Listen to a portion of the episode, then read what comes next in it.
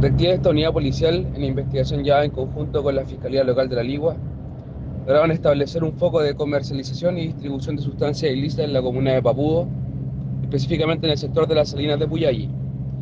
logrando la detención de cuatro personas, todas mayores de edad, tres de las cuales poseían antecedentes policiales por infracción a la ley 20.000, incautando 1 kilo 71 gramos de sumidades floridas de cannabis, 251 gramos de cocaína base y 32 especies vegetales del género cannabis con una altura promedio de un metro y medio.